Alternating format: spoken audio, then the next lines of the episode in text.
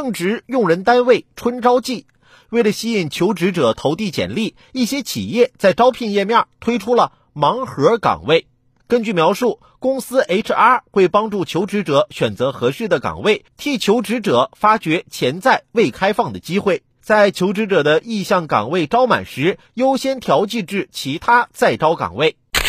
在这个万物皆可盲盒的时代，用人单位搞出盲盒岗位的噱头，本质上并无太大新意。然而仔细一想，抽盲盒可能会令人感到惊喜，但盲盒招聘却只可能带来惊吓与不安。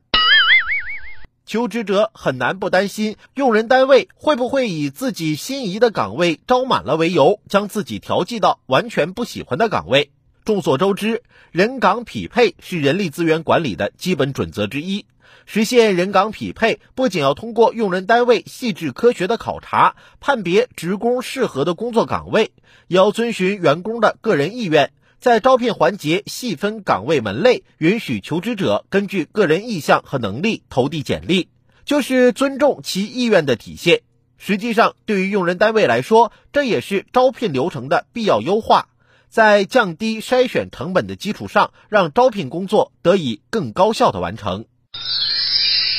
那么，明明已经成熟的招聘流程，为什么被一些用人单位舍弃，非要推出盲盒岗位呢？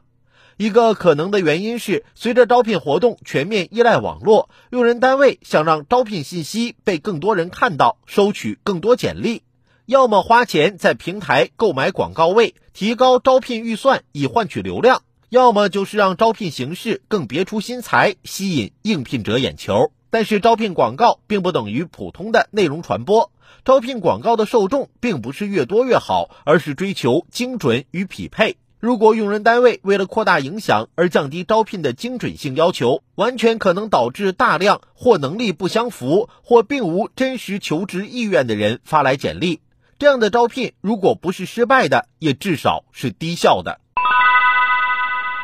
劳动合同法规定，劳动合同应当具备工作内容的条款。虽然招聘环节并不牵涉到劳动合同的签订，但可以视为用人单位与应聘者就劳动合同磋商的过程。作为应聘者最关心的一项条件，用人单位在招聘时对工作内容避而不谈，直到最后一刻才告知应聘者。如果应聘者不接受结果，无疑浪费了时间和精力，甚至付出应聘其他心仪单位和职位的机会成本。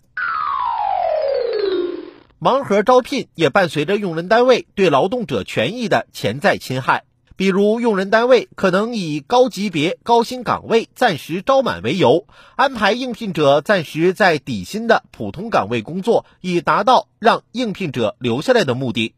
事实上，这完全是用人单位画的一张大饼，从一开始起就没打算给应聘者高薪的工作机会。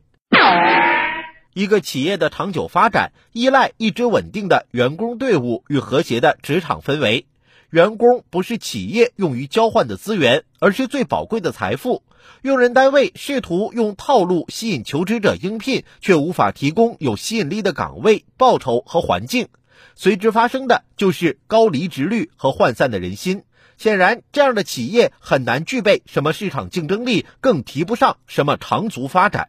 当然，有的用人单位可能从一开始就不追求稳定的队伍建设，只想以廉价成本换得短期劳动力，甚至招聘活动本身也是醉翁之意不在酒，根本没有合理使用人才、培养人才、善待人才的规划。对这样的企业，求职者必须要多个心眼儿，而招聘平台也有必要加强审核，负起把关的责任。